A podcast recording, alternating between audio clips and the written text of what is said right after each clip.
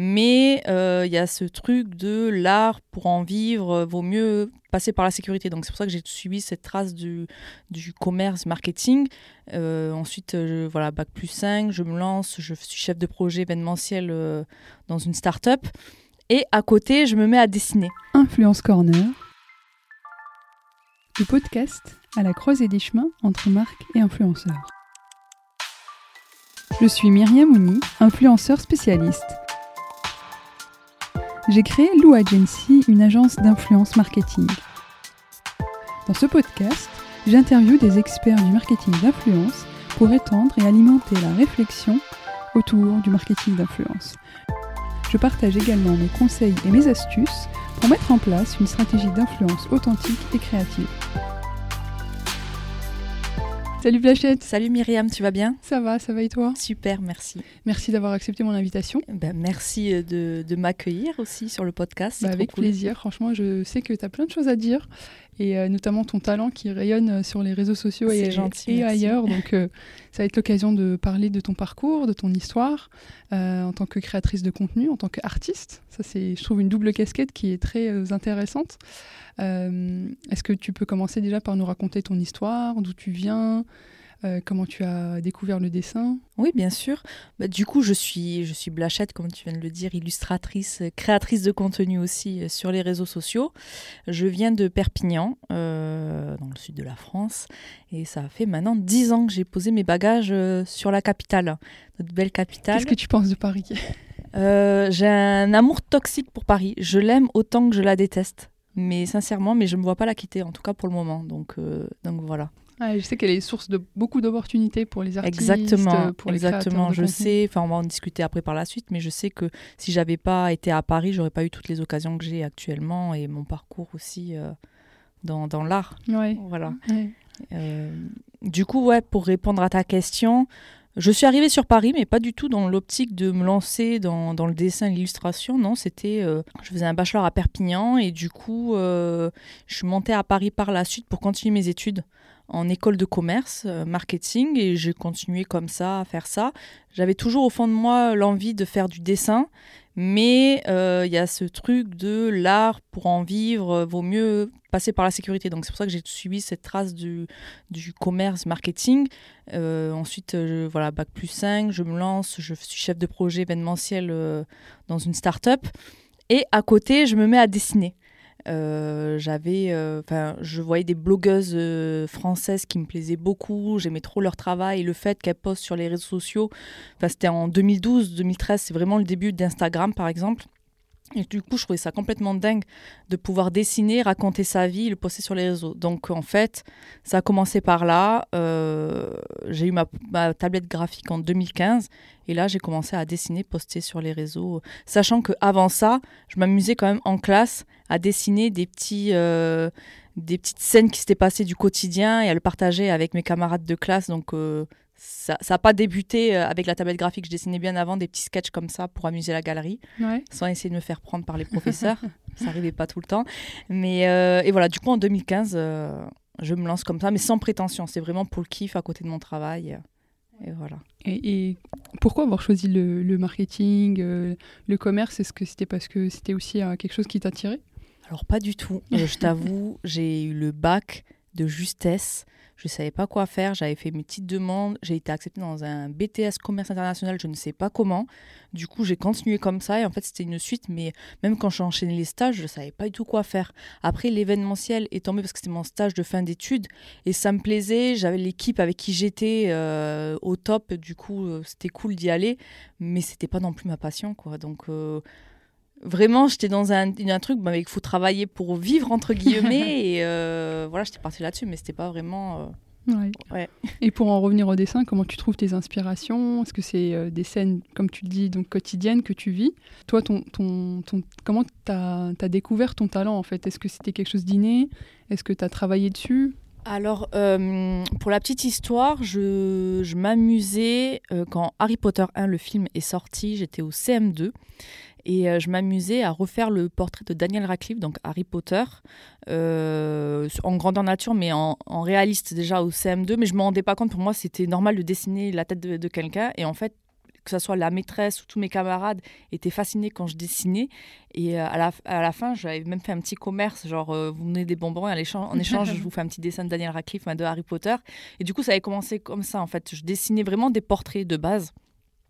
Et après, la bande dessinée, euh, raconter ma vie, faire mon petit personnage en, avatar, c'est vraiment quand je suis tombée sur les blogs à l'époque de Pénélope Bagieux, euh, Margot Motin, il y avait Sanaka aussi, enfin, il y avait vraiment toute cette clique. C'est vraiment les premières blogueuses euh, illustratrices françaises, parce qu'à la base, je ne connaissais pas après tout ce qu'il y avait mondial, mais vraiment en France, il y avait ça.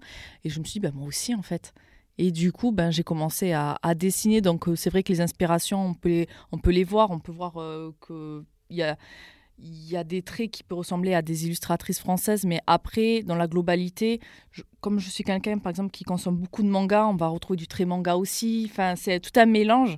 Et après, il y a toute ma patte. Chaque euh, dessinateur, je pense, a son ADN et on reconnaît. Après, on voit qu'il y a les influences, etc. Mais on, va toujours reconnaître la patte de quelqu'un. Et c'est comme ça, après, c'est en bossant, en bossant, j'ai trouvé mon style. Et euh, est-ce que tu peux nous raconter ton premier souvenir que, quand tu te lances sur les réseaux pour partager ton, ton art? Bah, Écoute, je commençais à dessiner. Euh, ça a pris petit à petit. J'avais pas beaucoup d'abonnés. Et un, jour, bah, c'était en 2017 ou 2016, je sais plus, Rihanna sort euh, Anti. Et j'ai décidé de, de, faire euh, des portraits comme ça euh, de Rihanna au moment de la sortie de son album. Et ça a pris comme ça, enfin, ça a été repartagé à l'international. Du coup, ah ça, ouais, du coup, ça a commencé à prendre comme ça. Et après, j'ai des illustratrices, donc, dans, maintenant qui est devenue mon amie Lily Blabla, qui était pas mal suivie et qui est toujours. Mais à ce moment-là, vraiment, quand on est en 2015-2016, d'avoir quasiment 100 000 abonnés, c'était un truc de dingue. Ça l'est toujours, mais encore plus à ce moment-là, qui tombe sur mon compte elle aussi, elle fait des illustrations euh, de la vie de tous les jours et qui aime mon travail et qui le partage, mais vraiment. Et c'est vraiment euh, Lily Blabla, pour le coup, bon, elle le sait parce que je la remercie de cas souvent, qui a lancé le truc en France, quoi. Genre, euh, le fait qu'elle me partage, parce qu'à l'époque, en plus, il n'y avait pas de story, donc on partageait sur, sur notre compte. Du coup, ça a ramené encore plus d'abonnés et ça a pris comme ça, en fait. Et après, le, la machine est, partie comme ça. Je suis passée de 400 abonnés à 3000, j'ai rien compris. C'était ouf. Ah, j'ai l'impression que tu parles d'une époque d'Instagram qui n'existe plus. Ouais, non, mais franchement, quand, là, même quand je me dis déjà 2015 ou 2016, ça, remonte un petit peu là maintenant. Mais euh, ouais, là, j'ai l'impression que c'est une autre dynamique euh, Insta. Comment tu le, tu le ressens finalement, ce nouvel Insta, ou en tout cas l'Insta de 2022-2023 euh, ben, Je me dis, que j'ai eu de la chance de me lancer bien avant l'Insta qu'on connaît. Parce que j'ai l'impression que là maintenant, pour percer, entre guillemets, c'est beaucoup plus difficile. Il faut faire vraiment un truc qui va faire waouh. Euh, c'est pas parce qu'on te partage en story, les gens ils vont, ils vont aimer euh, ce qui est partagé, qui vont forcément te suivre derrière. Enfin, c'est beaucoup plus compliqué. L'algorithme, on le comprend pas trop. Il va pas trop dans le sens des artistes que ce soit euh, photographe ou illustrateur, il faut toujours maintenant partir sur de la vidéo. Euh, donc il y a plein de choses qui changent. Après, c'est comme Paris, j'aime cette application autant que je la déteste parce que j'ai commencé par là. C'est grâce à elle que j'ai un public, c'est grâce à elle que j'ai eu mes premiers contrats aussi. Donc je peux pas cracher dans la soupe non plus. Ça reste comme mon petit bébé Insta. ouais, c'est clair. Et, tes inspirations finalement, où est-ce que tu les puises? Parce que pour euh, ceux qui ne te connaissent pas, tu une culture très, très pop qui est vraiment dans cette mouvance, on va dire, euh, culture hip-hop, etc. Comment toi tu le retranscris ça? Est-ce que déjà tu puises euh, tes inspirations dans la vie de tous les jours? Ou bien euh, c'est quelque chose vraiment d'app Non, non, je puise vraiment ça dans, mon vécu et on le voit au fil des postes, au fil des années que mon personnage a évolué. Les, les histoires que je pouvais raconter il y a 5 ans sont pas forcément les mêmes qu'aujourd'hui ou alors elles ont évolué parce que moi aussi j'ai mûri. Et mon personnage, on voit qu'il a mûri aussi, donc c'est toute une histoire comme ça. Et après, je suis quelqu'un qui est euh, quand même engagé, militant, donc il y a des choses qui ne bougent pas par contre. Euh, donc s'il y a un, sujet qui me tient à cœur, qui me plaît, où il faut dénoncer des choses, bah, il faut que je le fasse. Je reste nature peinture par rapport à ça. Et c'est vrai que en tant que créatrice de contenu, ça, ça peut me jouer des tours pour des partenariats, etc. Parce que je suis pas quelqu'un de lisse. Mais voilà, c'est vraiment mon quotidien l'actualité et après des moods. Euh, récemment, j'ai fait plusieurs euh, animations sur des histoires de, de cœur, peine, etc. C'est, c'est pas forcément ce qui m'arrive dans le moment même, mais c'est parce que par exemple j'ai écouté une chanson qui m'a inspiré ça et du coup euh, ça me provoque un mood de cœur brisé alors que j'ai pas du tout le cœur brisé et je vais dessiner euh, des petites histoires d'amour comme ça aussi. Donc euh, c'est plein plein de choses.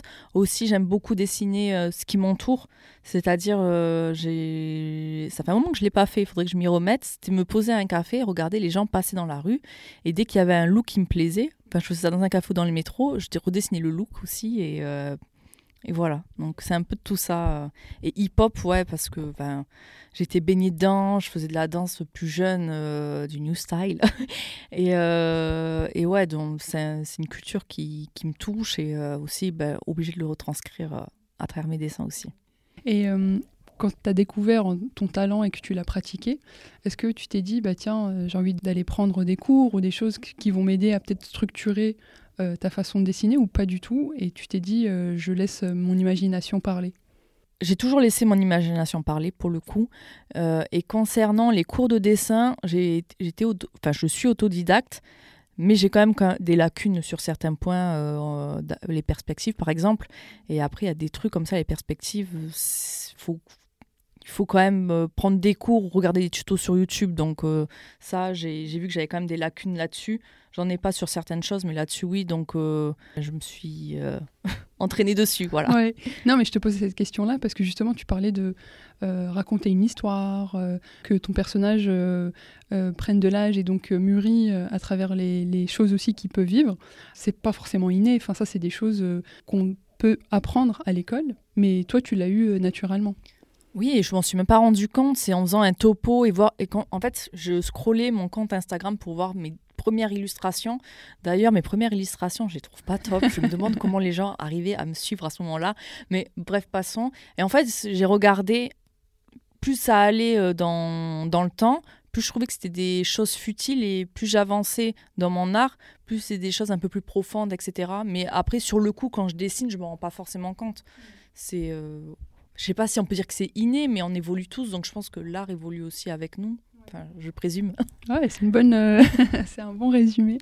Euh, et, et dans ta façon, en fait, de justement de parler des sujets un peu euh, touchy, on va dire, ou en tout cas de tes convictions, quand tu as envie d'en parler, tu prends le dessin ou, tu vas naturellement en fait plus être, on va dire entre guillemets, sérieuse, et c'est toi, Blachette, qui va parler pour, pour cette cause.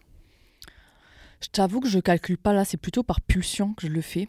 Euh, pour l'anecdote, euh, récemment, il y a eu euh, un scandale dans le basketball féminin. Salimata qui a été mis de côté, Salimata Silla, qui a été mis de côté parce qu'elle porte le, voile et du coup interdiction de jouer. Enfin, c'était un truc scandaleux et à ce moment-là, je devais bosser un projet et je devais rendre des trucs euh, à un client, euh, donc du coup, j'avais pas le choix que de bosser, travailler ça.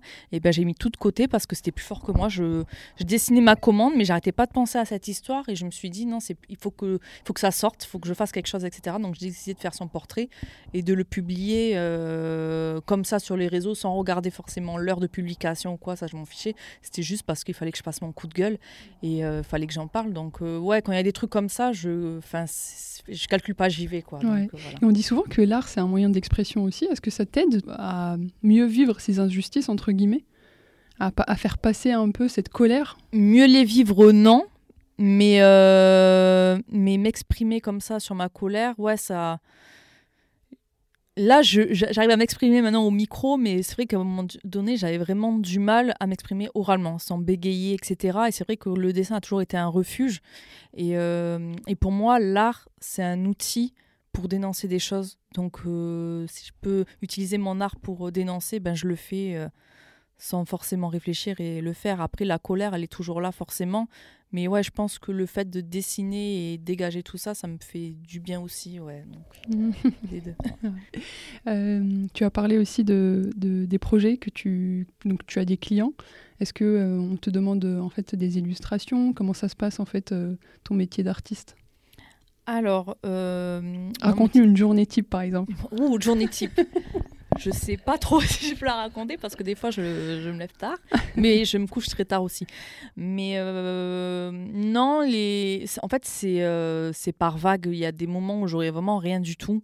Et du coup là, je vais me concentrer sur des projets perso, euh, etc. Monter des projets pour proposer à des clients. Mais sinon, ouais, c'est soit le client qui vient à moi qui me dit, par exemple, Decathlon qui va me commander des illustrations pour leur compte Instagram. Voilà, c'est des trucs directs qui sont comme ça ou alors moi, quand j'ai euh, une, une marque ou quoi, ou un projet en tête avec qui, enfin, une structure avec laquelle je veux bosser, du moins, je vais faire en sorte de monter un dossier avec des idées, les démarcher pour pouvoir euh, faire le truc avec eux, quoi. Ah ouais, c'est comme des appels d'offres en gros. Ouais, bah c'est ça en fait. Ah ouais. Ouais, c'est ça. Parce qu'après, euh, on, est énormément d'illustrateurs et heureusement, parce que je trouve ça cool quand même. Du coup, c'est vrai que on n'a pas toujours de, commandes. Parce que voilà, il y a tellement une masse de. Mais après, je me dis, chaque euh, illustrateur, illustratrice euh, a sa propre patte. Enfin, tu peux pas mettre en concurrence des artistes. En... Bah, après, ça, c'est le problème des réseaux sociaux. Ah. C'est le problème des réseaux sociaux. On va toucher un point. Hein. Ouais, ouais, non, parce que là, du coup, moi, comme je suis créatrice de contenu également, euh, malheureusement, parce que l'art, c'est quand même autre chose. Et euh, enfin, j'ai un nombre d'abonnés qui va être moins conséquent que d'autres illustratrices, par exemple.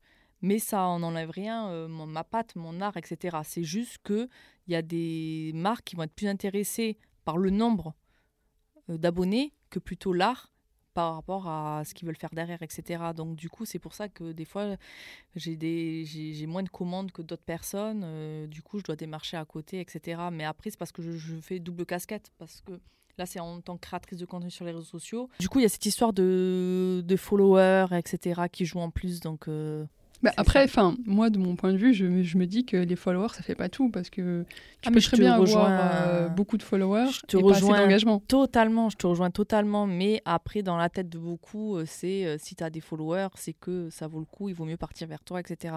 Et c'est pour ça aussi, d'ailleurs, que moi, je, je me diversifie entre guillemets, parce que j'ai commencé en tant que créatrice, illustratrice, créatrice de contenu, mais je me différencie pour de la publicité par exemple. Genre en 2022, j'ai fait la campagne avec ASICS, qui n'était pas du tout sur les réseaux sociaux du coup, mais euh, à l'air libre, entre guillemets. C'était vraiment voilà, dans, les, dans les métros, stations de bus, etc. Et tout. Donc là, c'est un autre... Ça a même plus de, de visibilité plus de visiter, mais après, c'est autre chose. Je veux dire, c'est pas euh, du création de contenu sur les réseaux sociaux. Et après aussi, il y a l'édition. Donc, c'est pour ça que je me diversifie pour pas rester focus sur ce truc de, des réseaux sociaux. Serais-tu en train de préparer ton livre?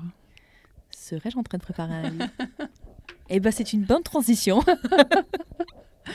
oui, tout à fait. Ah, euh, je suis en train de préparer un un livre euh, qui sortira du coup en septembre-octobre 2023. Hmm. Euh, c'est sur une de mes passions qui est la sneakers. Pas le gâteau, la basket. tu fais bien de préciser. La basket, j'en dis pas plus. Euh, j'en dis pas plus par rapport à tout ça. Je suis en train de bosser dessus c'est beaucoup de travail parce qu'il y a beaucoup de travail de recherche derrière. Et euh, bah dis-nous comment ça se passe un peu, le, peut-être pas forcément le projet en lui-même, mais comment tu réalises euh, ce projet-là, qu'est-ce que tu dois faire euh? bah Là, vu que c'est sur, c'est sur bon, je spoil sans spoiler, c'est sur plusieurs baskets que, que j'aime, modèles que j'aime. En fait, je fais beaucoup de recherches sur l'histoire de ces baskets pour pouvoir bien les retranscrire dans mon livre. Donc un vrai travail de recherche. Ouais, c'est un travail de recherche. Euh. Parce que pour ceux qui ne connaissent pas euh, les sneakers, il y a vraiment une histoire pour euh, chaque basket, etc. Enfin, si tu pouvais nous dire un peu. Ah oui, non, mais totalement. La, ouais, ouais, culture des sneakers, parce que c'est un vrai mouvement en France. Hein. Ouais, ouais. Même ailleurs dans le monde. Bah, on est le deuxième pays euh, consommateurs de sneakers. Après les États-Unis Exactement, ouais. ouais. ouais. on a un très gros. C'est un truc de dingue. Et en fait, oui, après, derrière chaque paire de baskets, du moins euh, les plus emblématiques, ce que je mets pas les baskets euh, marques de luxe. Non, non, là je reste vraiment sur les marques dites classiques entre guillemets. Il y a des histoires de dingue. Par exemple, je vais juste parler de la, la superstar Adidas, qui est à la base une, une basket euh, pour le basketball. D'abord, c'était le tennis euh, avec la Stan Smith. Après, ça a été pour le basketball. Ils ont refait le design euh, qui, après, a été pris par le, la mouvance hip-hop. et du coup, là, c'est une paire emblématique pour les danseurs de hip-hop, pour les rappeurs américains, etc. Rien que ce matin, je regardais des clips au début des années 2000. Je regardais Sean Paul et tous au pied, ils ont des superstars. Et du coup, ouais, non, il y a vraiment des, des, trucs trop marrants. Genre, la paire, elle était dédiée pour quelque chose et au final elle va sur un autre chemin et je trouve ça. Ça, c'est intéressant parce que tu vois, il y a dans la tête des marketeurs, euh, des communicants, un produit, on va le faire pour cette cible, etc. Mhm. Et finalement, après, quand tu le lances sur le marché, bah, c'est le, le, public qui va s'approprier le. Pas forcément le public visé, mais un public qui va s'approprier l'usage du produit. Ah ouais, non, mais de ouf. Mais il y en a tellement, il y en a tellement. Et en fait, plus je me, je me renseigne sur les histoires, plus j'en apprends, euh, alors que je pensais pas être un collab, mais quand même savoir des trucs. Et là, je suis, punaise, c'est trop bien. Et, euh, et, du coup, ouais, donc le, pour revenir à ta question, comment je fais pour préparer le livre, donc du coup, je fais cette, cette euh, phase de recherche qui prend énormément de temps. Après, je vais écrire l'histoire par rapport à, au thème de ma, de ma BD. Après, je vais scénariser tout ça. Et après, je vais euh, découper pour pouvoir faire des cases, faire, faire les planches BD, etc. Donc, euh, c'est un travail. Euh, de titan. De titan, ouais. de titan, ouais. Vraiment. Bah, je te souhaite beaucoup de succès pour Merci, ce projet-là. Non, j'ai hâte d'en parler. Je vais en parler un peu plus, je pense, d'ici le mois prochain. Parce que je compte faire un, un vlog sur YouTube dessus pour un peu annoncer la chose un peu plus profondément. Bah, c'est un super projet. Et on n'a pas abordé un sujet. Euh, d'ailleurs, tu as déjà travaillé sur un livre, en fait, avec euh, Tout à fait, ouais, ouais. Co-autrice euh, de M'explique pas la vie, mec, qui traite sur le sexisme ordinaire euh, voilà, qu'on peut vivre en tant que femme, du coup. Et j'ai eu l'honneur de faire avec la grande Rokaya Diallo. Donc, mon premier livre, ouais, trop cool. Trop, trop cool. Et est-ce que tu peux nous dire en quoi ça consistait Comment vous avez travaillé à deux Ouais. Euh, en plus, c'est un sujet vraiment euh, sociétal, quoi. Bien sûr. Bah, en fait, Rokaya, déjà, comment on s'est connue elle avait, elle avait été attaquée sur les réseaux sociaux par euh, Nadine Morano en 2018, il me semble, qui l'avait traitée de française de papier. Vous n'avez pas la parole, vous êtes qu'une française de papier. Vraiment choquant. Enfin, et du coup, moi, bah, toujours, quand on revient à un truc artiste, quand il y a un truc qui m'énerve, je vais dessiner dessus. J'ai répondu à Nadine Morano avec un dessin portrait de Rokaya avec le bonnet phrygien. Et en fait, euh, j'ai juste posté ça comme ça, même sans mentionner Rokaya ni rien. Mais Rokaya est tombé dessus, on a dû lui envoyer. Et du coup, est venu me remercier. Et là, on a commencé à se follow, euh, follow back. et, euh, et, là, une amitié a commencé à se créer en fait dessus. Et quand, du coup, c'est Marabout, donc achète, contacte Rokaya en disant on voudrait faire un livre sur le sexisme et et on, ben, qui mieux que toi pour en parler, parce que c'est les sujets dans lesquels tu parles sur les plateaux télé. Avec qui souhaites-tu euh, collaborer euh, Parce qu'on voudrait faire un, genre de guide BD. Et du coup, elle a dit mais J'ai envie de faire avec Blachette. Et du coup, c'est parti de là. Et euh, ça s'est vraiment fait naturellement, la collaboration. Franchement, c'était fluide, c'était trop bien. C'était deux âmes qui devaient se rencontrer en fait. Ouais, je sais pas si on peut dire ça, mais en tout cas, c'était vraiment fluide la collaboration. Rokaya envoyé ses textes, je m'inspirais de ses textes pour en faire de la BD. Euh, il n'y avait pas beaucoup de retours pour faire des euh, modifications. Enfin, c'était vraiment trop bien, trop fluide. Mmh, il y avait une affinité euh, très forte. Ah, vraiment, ouais, non, c'était trop cool. Et, et d'avoir parlé d'un sujet aussi important, justement, le, sexisme ordinaire, sur quoi tu as voulu mettre l'accent, en fait? Bah, Sur le fait que les hommes en des manies ancrées. Je dis pas que les hommes sont tous sexistes, etc., mais c'est un fait de société, parce qu'on est dans une société patriarcale, qui fait que on grandit avec des, des choses qui paraissent normales et qui ne le sont pas, en fait. Et du coup, euh, là, ça parle beaucoup de mansplaining. Du coup, euh, le fait d'expliquer aux femmes des choses qu'elles savent déjà, c'était surtout ce, sujet-là principal du livre. Ben, euh, beaucoup, même j'ai eu beaucoup de retours d'hommes qui me disaient ah ouais, c'est vrai que je fais ça avec ma femme, c'est vrai que je fais ça avec des collègues, mais je me rendais pas compte. Euh. Enfin, voilà. Après, j'ai eu beaucoup de haters, bah, parce qu'il il en faut, sinon c'est pas drôle. Mais euh, ouais, du coup, euh, c'était vraiment, on voulait vraiment axer ce, ce, sujet vraiment principal du livre pour, pour montrer. Après, c'est pas un livre qui est destiné aux hommes, hein, forcément. C'est vraiment un livre qui est destiné aux femmes. De prendre conscience déjà, en fait. C'est de prendre conscience et aussi comment répondre à ces hommes quand il y a cette situation qui se passe. Donc on, on a divisé ça en plusieurs euh, catégories. Il y a dans la vie privée, dans la sphère publique, sphère du travail, etc. Donc, Mm. euh, donc voilà. Là où tout le sexisme se trouve, en fait. Ouais, bah exactement. Ouais, c'est ça. c'est ça. Ouais. Donc à côté de tout ça, tu fais aussi, tu as fait aussi des, des- des belles collaborations, notamment avec Lacoste, et tu l'avais dit aussi tout à l'heure avec Azix. Euh, Est-ce qu'on peut revenir un peu sur cette collaboration avec Lacoste, qui est quand même une co-création? Ouais. C'est énorme. Ouais, ouais, non, c'est complètement ouf. Euh, en fait, c'est Sébastien Abdelhamid qui est présentateur télé, euh, créateur de contenu. Fan de sneakers aussi? fan de sneakers. Incollable. mais inc- Alors lui, pff, incollable, là, vraiment. Si on fait un, un blind test, je sais pas si ça existe dans les sneakers, euh, imbattable. On devrait mais- le créer. Et euh, en fait, il y a une agence euh, dont j'ai oublié le nom, donc du coup, je vais pas dire de bêtises en inventant un autre, qui euh, s'occupe de la DA euh, de la boutique Arena Lacoste sur les Champs-Élysées, qui est la plus grande boutique au monde Lacoste, et qui a tout un étage sur les créas, etc. Et au-delà de ça, il s'occupe de la DA de la boutique. Et en fait, euh, il a décidé de mettre euh, tous les mois en avant des personnalités avec une collection capsule. Euh, voilà. Et en fait, ça a commencé en juillet. Donc en juillet, ils ont eu un mec de PNL.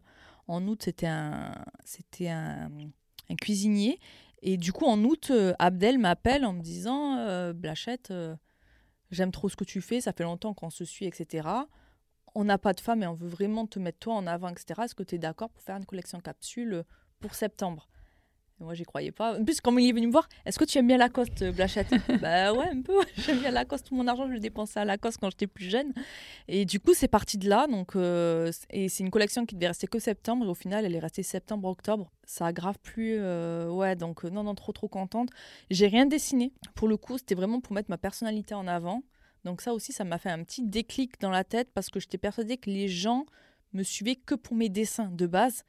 Et j'ai réalisé qu'ils me suivaient aussi pour qui j'étais, pour euh, les messages que j'envoyais et ma personnalité en fait. Donc, euh, donc voilà, c'est euh, assez ouf. Non, mais c'est, comme tu dis, c'est ouf, surtout que, enfin, encore une fois, je, vais appeler tout le monde qui nous écoute d'aller regarder ton compte Insta et ta chaîne YouTube pour voir un peu le, le- tes dessins en fait. Et c'est vrai que tu es parfois le personnage principal et même plus souvent le personnage principal. Tu racontes des scènes de vie que Mm. tu as vécues.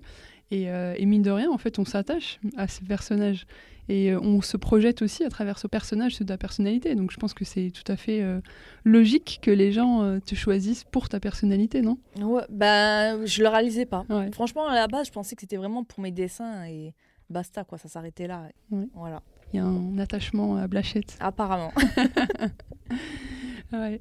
Euh, et est-ce qu'il t'arrive aussi de faire des collaborations un peu plus, euh, on va dire, euh, classiques en dehors de la cap- collection capsule Par exemple, tu as parlé de Decathlon. Est-ce que c'est uniquement des dessins? Comment tu vas aborder en fait ta collaboration? Oui, alors Decathlon me commande très souvent, d'ailleurs merci le sang, des dessins pour leurs comptes, pour leurs réseaux sociaux. J'ai thème, un thème, donc ça va être le ski, etc. Et après, je, je dois imaginer toute une scène autour, euh, toujours humoristique. Et, euh, et voilà. Il faut avoir un vrai, euh, un vrai humour pour pouvoir dessiner sur des thèmes très Bah, après, définis. on a tous des anecdotes en vrai. On a vraiment ski, des ouais. anecdotes ouais, sur le ski, sur la course, quand on veut se remettre au sport, la raclette euh, de, de, de l'hiver. Après, tu vas courir après pour essayer de perdre ta raclette. Enfin, c'est des trucs en vrai, on le vit tous plus ou moins. Donc, euh, au final, euh, même si l'humour n'est pas poussé, on va tous se reconnaître dedans et rire au, au final. Donc, euh, donc voilà, ça, c'est des trucs un peu plus classiques. Ouais. Bah, on en revient un peu au monde de l'influence. Selon toi, quelles sont les bonnes et mauvaises choses de, de- de ce secteur-là? En tant que créatrice de contenu, qu'est-ce que tu as pu voir? Euh, Des choses qui te plaisent, mais à l'inverse, il y a aussi des choses euh, bah, qui plaisent pas forcément. Bah, ce qui me plaît, c'est que ben, ça m'a ramené. euh, Enfin, ma carrière est partie de là, en fait. Donc, c'est archi cool. Il y a eu vraiment des. J'ai eu des, avantages de malade, enfin, même des offres de, de dingue grâce à, à, à l'influence. J'ai été invitée dans des endroits. Enfin, jamais de ma vie, je pensais qu'un jour, moi, Blachette, on m'inviterait. Enfin, par exemple, l'année dernière, j'ai été invitée deux fois par Disneyland à venir pendant trois jours dans le parc, offert l'hôtel le dernier hôtel euh, de luxe euh, complètement offert, enfin all inclusive, etc. Enfin, c'est des trucs de malade. En plus, j'ai reçu Disneyland Paris. Non, je me sens tellement chanceuse de, de vivre ces, ces trucs-là. Donc, c'est les côtés vraiment positifs. L'amour qu'on reçoit, les retours qu'on reçoit, c'est tellement. Enfin, c'est ouf en fait. C'est ouf. Et euh, ouais, non, il y a énormément de bonnes choses dans l'influence et il y a malheureusement, le revers de la médaille qui est pas trop cool non plus, euh, c'est énormément de concurrence. Énormément de concurrence. Je pensais vraiment que l'illustration, ben, c'était artiste, on était tous. Euh, enfin, on était tous amoureux de notre art et du coup, on était content quand il y avait d'autres artistes ou etc. Et en fait, ben, malheureusement, euh, non. C'est tout le monde ne pense pas comme ça et du coup, ben, il y a, y a, des coups de, de de bip un peu dans le dos et du coup ça c'est un peu c'est un peu les côtés chiants les côtés on sait pas trop si on nous parle parce que euh, euh, parce que on aime notre art ou alors parce qu'il y a la pastille ou parce qu'il y a la pastille bleue à côté de notre nom euh, quand tu es certifié et du coup après enfin c'est on est un peu sur nos gardes par rapport à ça. C'est un peu le revers de la médaille que j'apprécie pas trop et aussi ce côté où comme je disais avant, c'est un côté positif où les gens ils sont là derrière toi à te faire des retours, à t'envoyer de l'amour, etc. Mais ça, c'est parce que tu es un peu au top. Mais est-ce que quand tu seras un peu down, il y aura toujours ce public-là? Et là, c'est un peu aussi euh, pervers, je trouve, euh, ce côté d'influence réseaux sociaux. Il y a un enjeu de santé mentale aussi. Enfin, ouais, la santé mentale de dingue. Ben là, par rapport à ça, euh, d'ailleurs, j'en parlais dans ma dernière vidéo, les likes sur Insta et même sur YouTube ou n'importe quelle plateforme, en fait, ben ça, quand on a plein, ça te booste et tu as une espèce d'adrénaline et du coup tu vas reposter, etc. Et quand on as pas, tu vas te dire, mais en fait mon dessin il était nul ou j'en sais rien. Alors pas du tout, pas du tout, c'est pas du tout ça. C'est ton art, c'est pas des likes en fait. Donc, euh, donc voilà, et c'est vrai qu'aussi les réseaux sociaux te, te brident dans ton art et dès que tu fais un truc qui est un peu hors, euh, hors du truc, ben tu as moins de likes, tu es moins mise en avant, etc. Et c'est un peu le côté aussi néfaste du truc. Genre, on peut vraiment tomber, euh, je pense, euh, euh, dans, dans, la dépression parce que tes posts ne marchent plus et t'es pas, plus, pas plus mis en avant alors que pas du tout. Moi, ce que j'ai fait, c'est que j'ai enlevé les likes. On voit, on voit plus les likes sur mon truc, même moi, je les vois plus. À moins que je clique dessus pour voir exactement qui a combien de likes, mais je préfère pas regarder je poste pour poster et, voilà quoi.